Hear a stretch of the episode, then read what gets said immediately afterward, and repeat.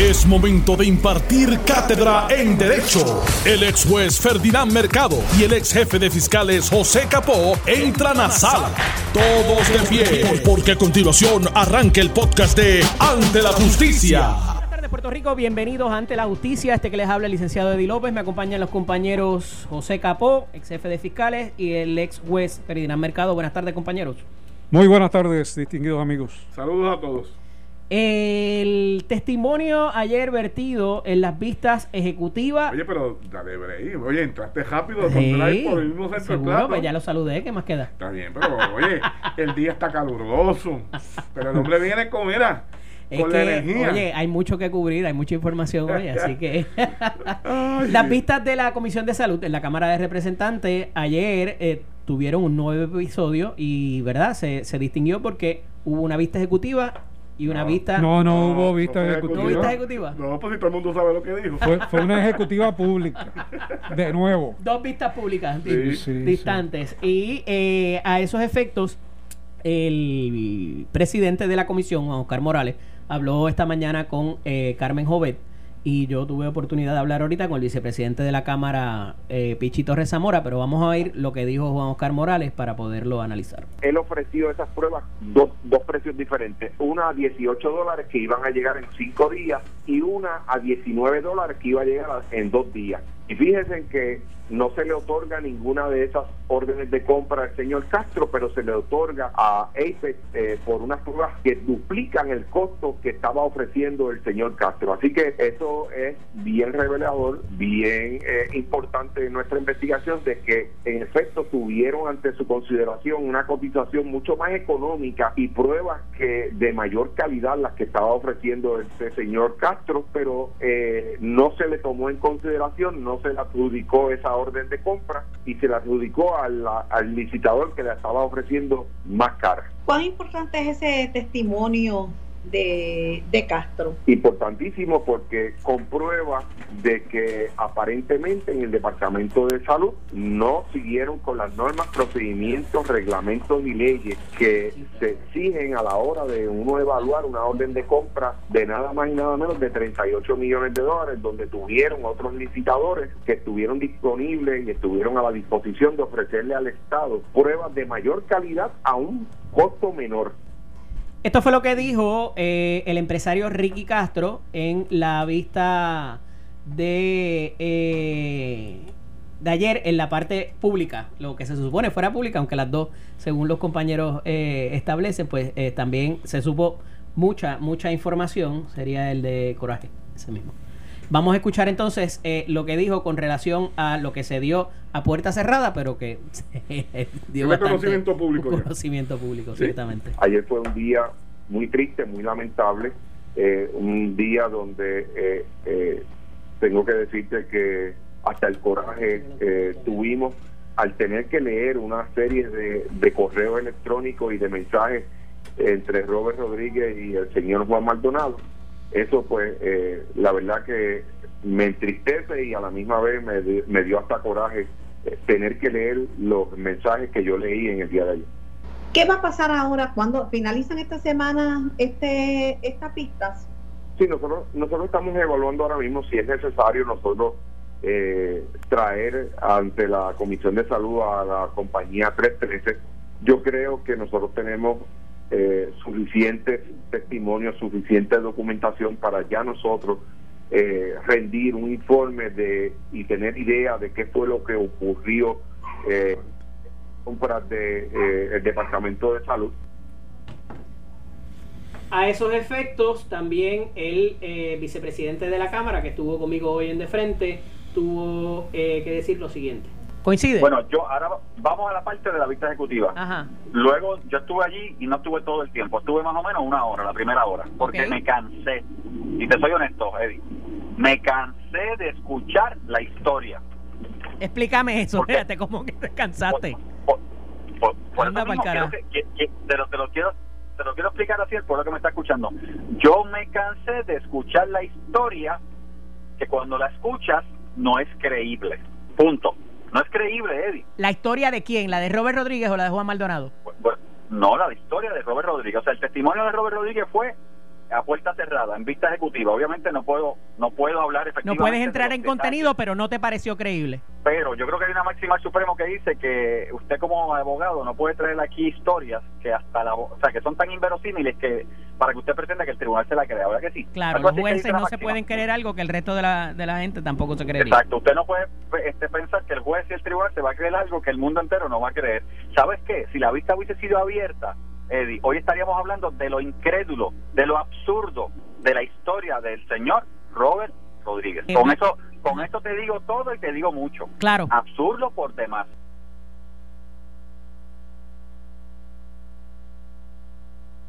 Con lo que tuvo que decir Robert Rodríguez ayer por diversas razones, o, compañero. o estaban en distintas vistas, tal vez no de la misma, porque es imposible, ¿verdad?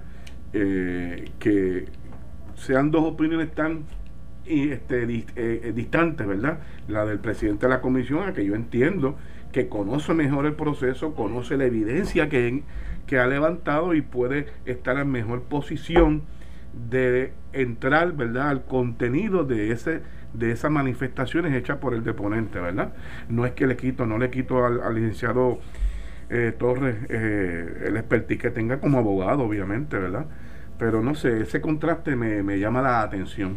Me parece que ciertamente la impresión que teníamos ayer de que en qué consistía esa cooperación, aparentemente sí hay una cooperación de testimonio con las autoridades federales que están interesadas y con el Departamento de Justicia.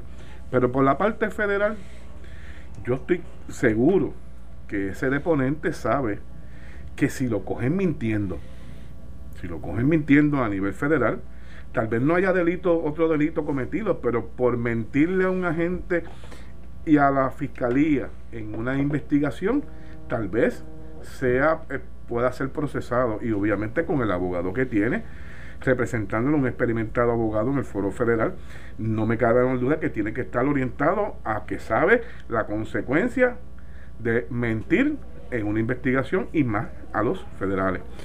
Yo creo que pone entredicho de lo que de lo poquito de esa vista ejecutiva que se ha hecho público ya antes de las 7 de la noche ya tenemos no estaba ni terminando de deponer y ya los, todos los medios rotativos estaban eh, anunciando parte del- de, de- lo más importante del testimonio y lo que me dio a entender a mí es que pu- puso en entredicho toda la acción gubernamental en defensa de la compra fallida, que fue la primera posición que asumió el gobierno, ¿verdad?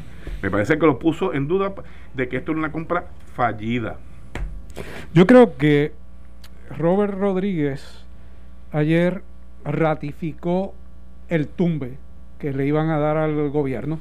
Y de de, ser cierto lo que él dice. de ser cierto. Y decidió llevarse de frente también a Maldonado en ese en ese proceso para él quedar lo mejor posible sabiendo que no va a quedar bien nunca y que eh, probablemente él sea eh, sujeto de las investigaciones federales aun cuando esté colaborando o cooperando con, con las autoridades porque de lo que dice lo que dice el presidente de, la comisión que le dio coraje los textos entre ellos eh, pues mire sí eh, eh, ¿por qué le da coraje?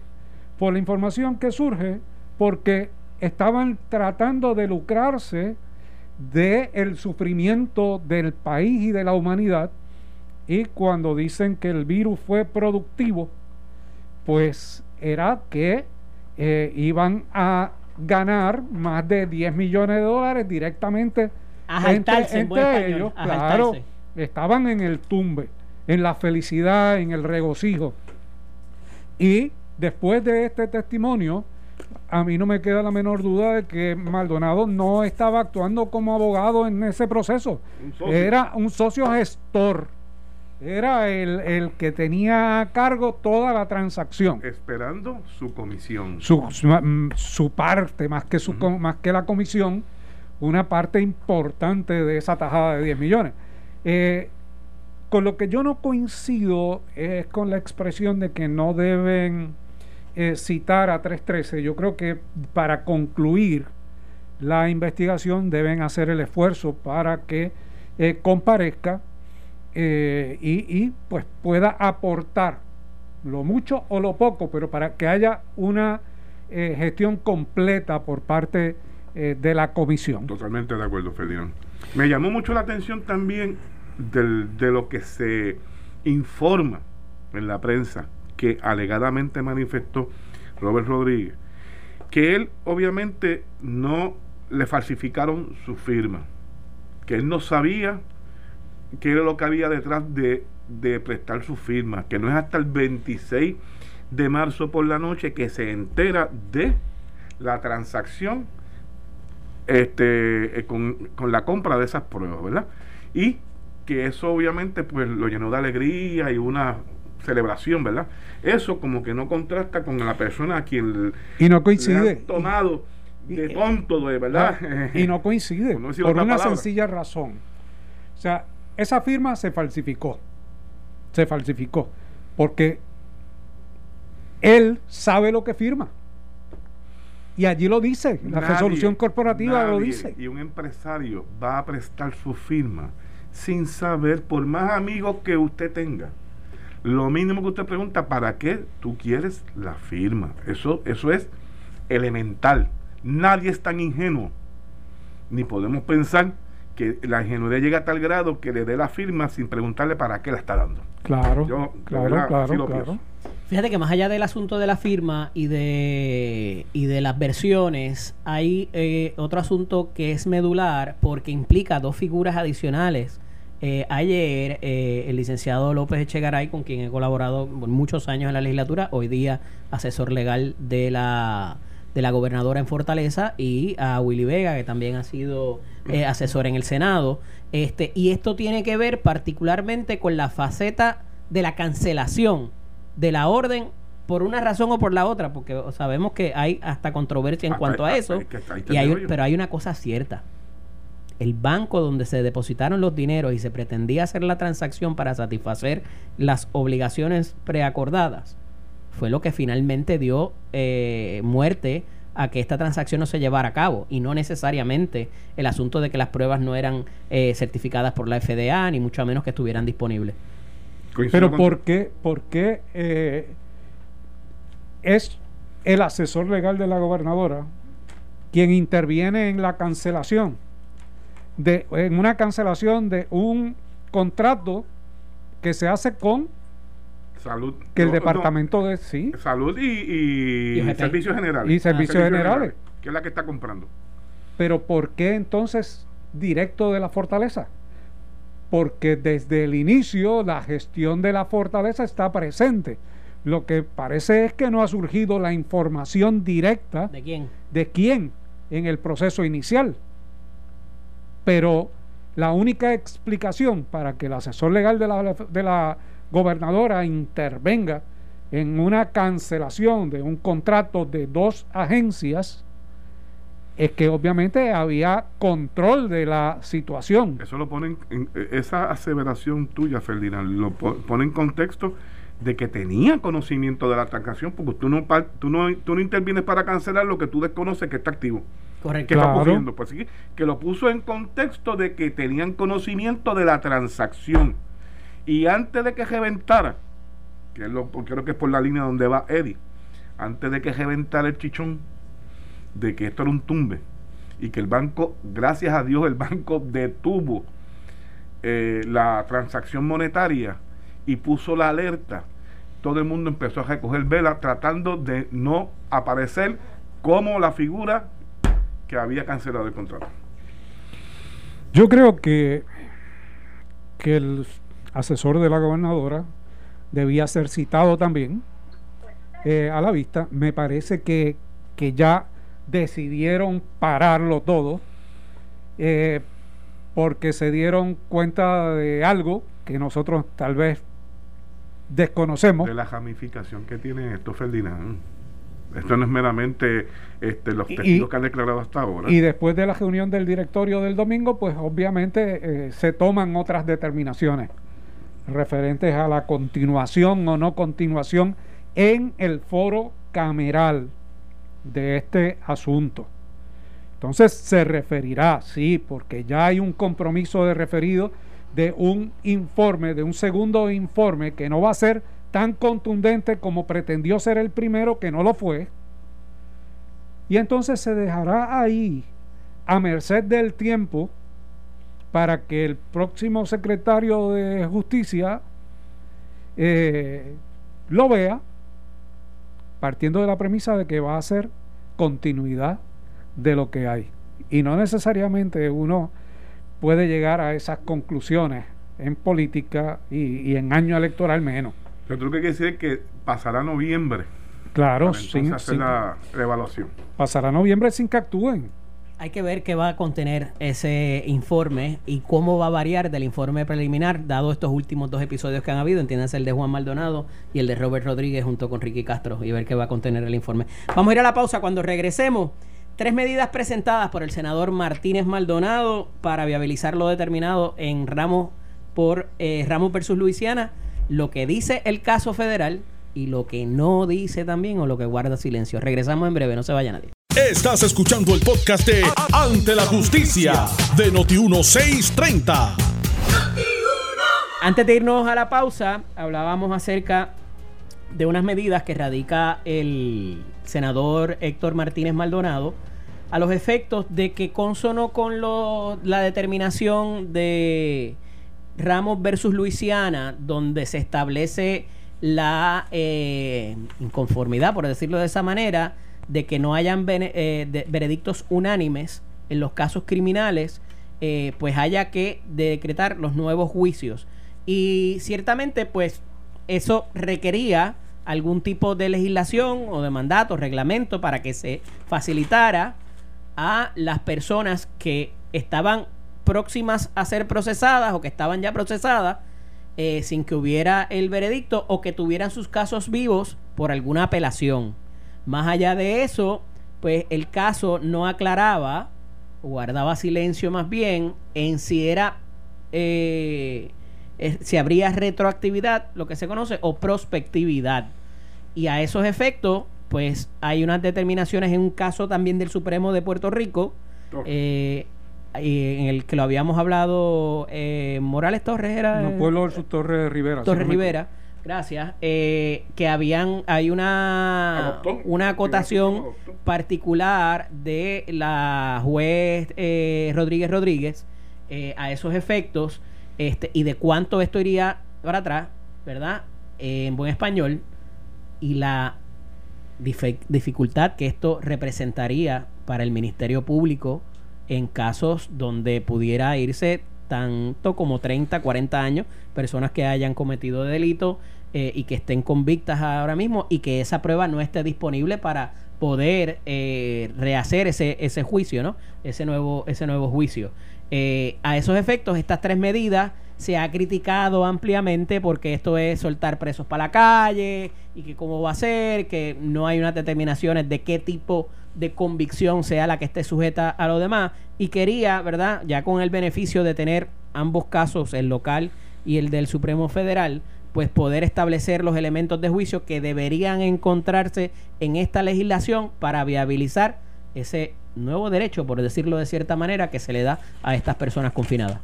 ¿Quién empieza? Mira, vamos a la introducción y, pasamos a, José, que tiene eh, bastante estudiado el tema.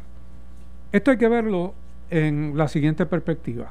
Primero, en una determinación sobre un derecho fundamental que extiende el Tribunal Supremo de los Estados Unidos a los estados y en el caso de los territorios, aunque no habla directamente ante un planteamiento en el Tribunal Supremo, se acoge que los veredictos tienen que ser por unanimidad. No habla ni el, caso del Tribunal Supremo de los Estados Unidos de la retroactividad directa de casos finales y firmes, pero se ha interpretado que le aplicaría el derecho a todos los casos que estén en apelación. El Tribunal Supremo de Puerto Rico acoge ese planteamiento y dice, mire, sobre la retroactividad en el resto de los otros casos que son finales y firmes, el Supremo de los Estados Unidos no se expresó. Pero sabemos y habíamos dicho aquí que el planteamiento se iba a hacer y de hecho se ha hecho y ha llegado al Tribunal Supremo de los Estados Unidos y han acogido eh, el tema. Esa es la situación, pero ¿qué sucede? Estamos también en un año bien importante para hacer planteamientos que arropen a los confinados y a sus familias y que se traduzcan en votos directos.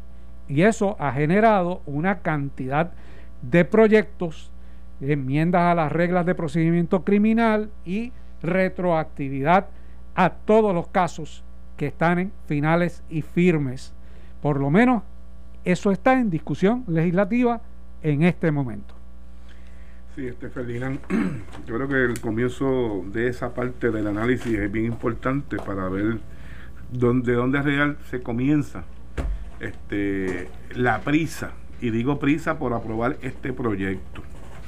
Me parece que un, proyecto, yo creo que este de, en, materia de derecho, eh, esta sería para mí una decisión de las más importantes en los últimos 10 o 20 años en relación a materia penal.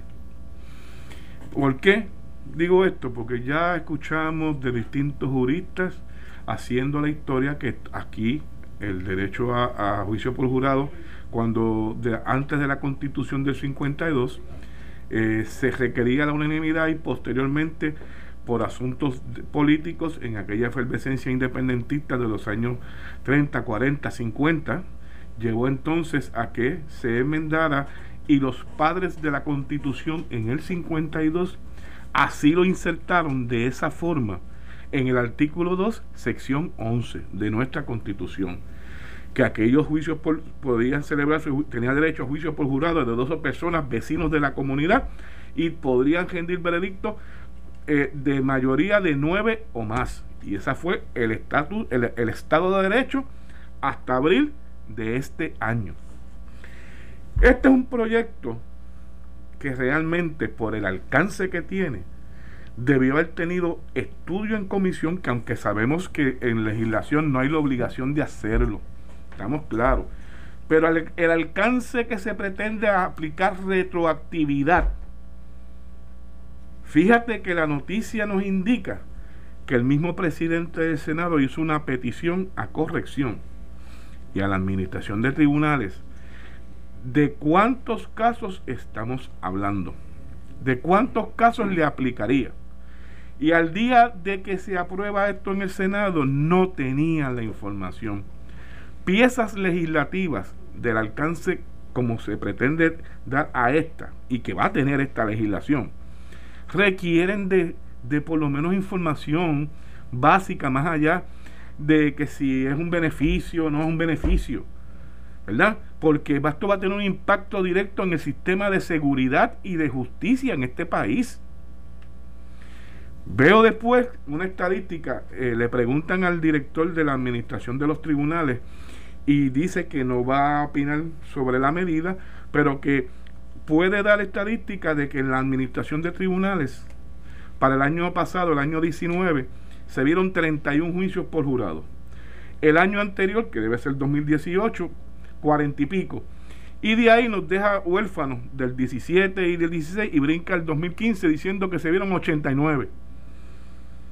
Y si seguimos sumando 2014, 2013, por ahí para abajo, o sea, realmente no sabemos si son 100, 150, 200 o los que sean, porque la medida la están haciendo extensiva a todo delito, todo delito, donde una persona salió convicta por un veredicto de un jurado por mayoría, tendría el alcance de esta legislación y pedir un nuevo juicio. ¿Por qué la prisa? Me pregunto, ¿por qué la prisa? Porque, y, y, y por qué los políticos? Porque me sorprendió también la votación 27 a 0. Yo puedo pensar que, y lo dije aquí desde el principio, y lo compartimos con los amigos Radio Escucha, que la medida podría ser loable, porque realmente reconoce un derecho, pero ¿hasta dónde lo íbamos a llevar? ¿Por qué?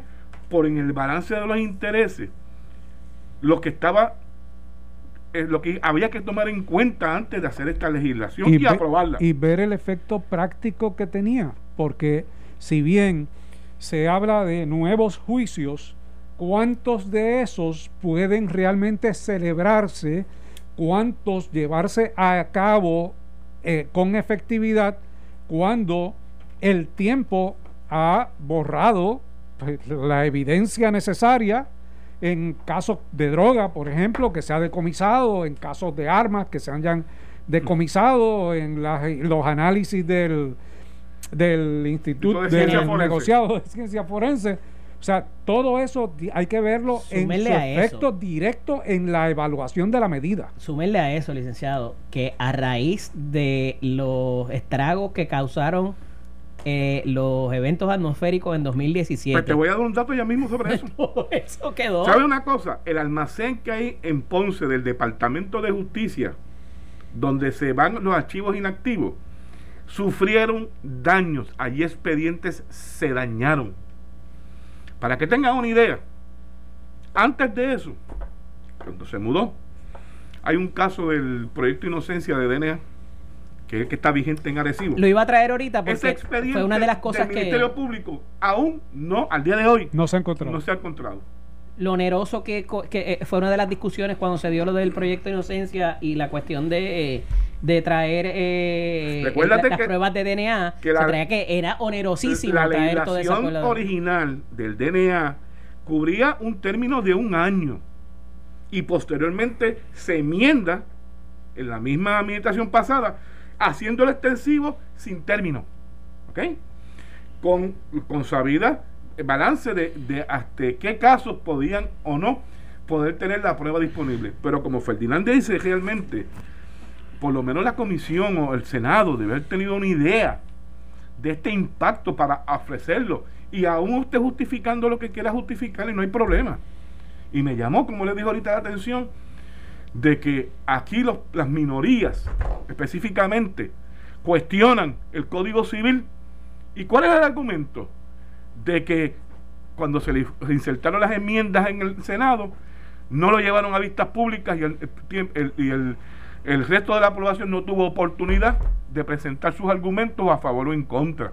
¿Y cómo es posible ahora que con este proyecto, de la trascendencia que tiene, no celebra en vistas públicas y nadie haya cuestionado de los legisladores? No cuestionan el que se habla. Usted después toma la decisión que usted entienda como legislador, pero no lo abrieron a discusión pública, a escuchar a la parte. Ahora mismo, las víctimas de delitos quedaron sin voz porque me sorprende que el Departamento de Justicia, que era la voz de las víctimas, haya participado y haya guardado silencio al día de hoy.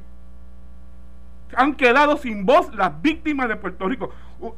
Aquí se, toma en cuenta, porque lo mencionan en, la, la conferencia de prensa, pero bien livianamente, el dolor de tener que volver a sufrir un capítulo cejado cuando fueron víctimas del delito, porque no meramente los casos de asesinato, aquella que sufrió una violación, aquel que sufrió un robo domiciliario y están en estas condiciones, tener que volver. Y qué triste que al día de hoy, si la prueba no está disponible, tener un fiscal que levantarse allí en una sala a decir que no cuenta con la prueba y una persona que resultó, convicto con toda la ley bajo el Estado de Derecho vigente en aquel momento tenga que ir para la calle nuevamente. ¿Ah? Mira, esto, A eso es que yo me refiero. Esto eh, es un tema bastante controversial porque te coloca, como tú muy bien has dicho, a los defensores por un lado y a los detractores por el otro. Es eh, una visión por parte de abogados criminalistas eh, y por parte de los confinados y la familia de los confinados que lo pueden ver como un acto de justicia eh, y una nueva oportunidad para estos confinados. Por el otro lado, como tú muy bien expresas, crea una gran preocupación en el lado de las víctimas porque con toda probabilidad muchos de esos delitos van a volver a la impunidad. El balance no se ha hecho porque no existen los datos para uno eh, hacer la evaluación, más allá del mero deseo de, de hacerlo, no existe data, no existe nada que nos lleve a hacer una evaluación de cuántos casos estamos hablando, cuántos de los nombres que han salido y son de conocimiento público de los más buscados en, en, el país van a salir nuevamente a la comunidad. Y yo vuelvo a enmarcar esto. Y esa unanimidad en el año en que estamos, en la búsqueda de unos votos, más, más que en un acto de justicia que se quiera realizar. Yo creo que tenemos que ser bien responsables con la legislación que aprobamos, porque podemos nosotros, y lo podemos hacer, porque podemos tener una factura más ancha. Eh, eh, no podemos dar menos. Y no podemos dar menos de lo que de lo que da el Tribunal Supremo de los Estados Unidos, pero sabiendo cuáles son las consecuencias. Y obviamente informando a la comunidad para que la comunidad se exprese. Yo creo que aquí, pues, vamos a ir a ciegas. Y se va a aprobar. Es una legislación que se va a aprobar. Y la gobernadora la va a firmar. Y lo vamos a ver. Y vamos a ver las consecuencias de esto. Pero a mí me gustaría que antes de ver las consecuencias en el camino pudiésemos anticipar las consecuencias con datos empíricos. Exacto. Y usted ese su, su, su voto conforme a los criterios que se le han presentado, pero no de esta forma, así, de a la prisa, a viva voz, este, sin estudio en comisión, sin derecho a que la gente participe y se exprese. No, no, no criticamos esto a la mayoría por su forma, a las mayorías de cualquier partido que esté en el gobierno, cuando lo hace lo mismo. ¿Y cómo ahora se lo vamos a permitir?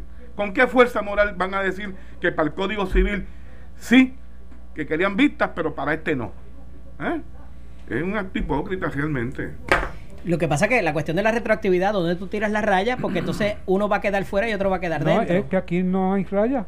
O sea, la raya ya la había tirado el Tribunal Supremo de los Estados Unidos cuando te había eh, dicho que la aplicabilidad era prospectiva técnicamente a los que no se habían convertido en finales y, firmes a lo que Ferdinand está diciendo, y estamos tú también, Eddie, el hecho de que el Tribunal Supremo, en el caso que tiene pendiente, determine que no aplica retroactivamente, el Estado Libre Asociado puede dar mayor garantías y puede la legislación ser válida.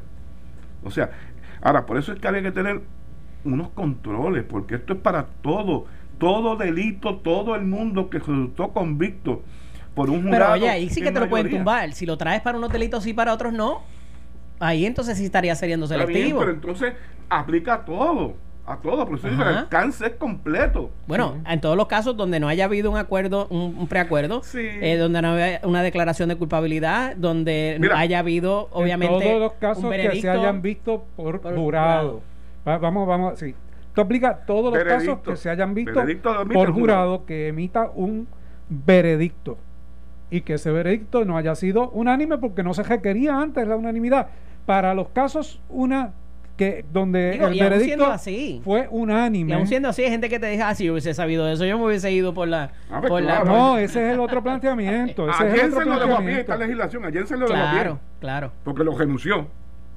Y, ya, no, ya no hay marcha atrás en eso. Marcha atrás. Sí, sí. Usted puede argumentar lo que usted quiera, la legislación a menos que usted quiera hacer el planteamiento que le declaren no lugar y seguir por él para en apelación, ¿verdad? E impugnarlo. Porque el caso de, Torres que llegó al Supremo, que fue el primero, el caso que hablábamos de Anabel Rodríguez, eh, validó los, creo que eran siete u ocho cargos que fueron, que el veredicto fue unánime. El nuevo juicio es para aquellos que no fueron unánimes. Claro. Y así serían, pero claro, aquellos aquellos que eh, tuvieron un veredicto unánime eh, van a buscar algún planteamiento para hacerle también al tribunal en términos de, eh, mire, deme un nuevo juicio también porque esto no era lo que era el Estado de Derecho al momento de yo decidir. Bueno, y la realidad es que ese Estado de Derecho necesitaba de un vehículo que no fuera, por ejemplo, lo que era la antigua 49.6 o del, levantamiento de la sentencia, ¿verdad? Eh, o cualquier otra, para poder viabilizar lo que se determina en ese caso de Ramos de Luisiana versus Luisiana, que es lo que hace estas tres legislaciones de el, el, senador Héctor Martínez. Esto fue el podcast de Noti1630. Ante la justicia. El único programa en la radio con un Dream Team de expertos en derecho. Dale play a tu podcast favorito a través de Apple Podcasts, Spotify, Google Podcasts, Stitcher y notiuno.com.